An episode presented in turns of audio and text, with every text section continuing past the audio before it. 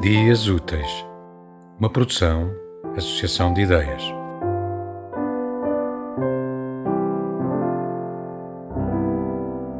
Do livro de Rui Belo, Transporte no Tempo, o poema Na Morte de Merlin.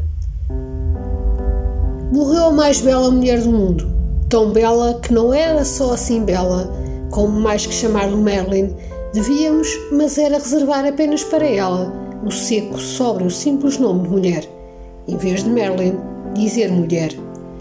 Não havia no fundo em todo o mundo outra mulher, mas ingeriu demasiados barbitúricos.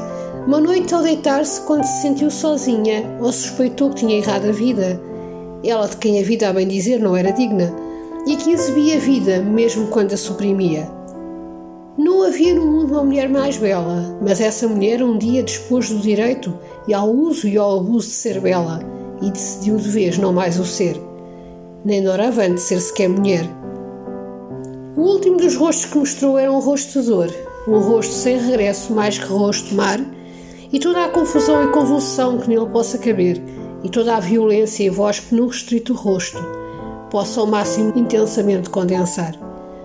Tomou todos os tubos que tinha e não tinha, e disse à governanta: Não me acorda amanhã, estou cansada e necessito dormir, estou cansada e é preciso eu descansar.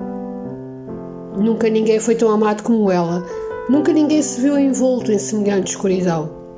Era a mulher, era a mulher mais bela, mas há coisa alguma que fazer se certo dia a mão da solidão é pedra em nosso peito. Perto de Merlin havia aqueles comprimidos.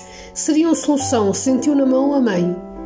Estava tão sozinha que pensou que a não amavam, que todos afinal a utilizavam, que viam por trás dela a mais comum imagem dela a cara ou corpo de mulher que urge adjetivar, mesmo que seja bela ou adjetiva a empregar, que em vez de ver um todo se decida a dissecar, analisar, partir, multiplicar em partes, toda a mulher que era se sentiu toda sozinha.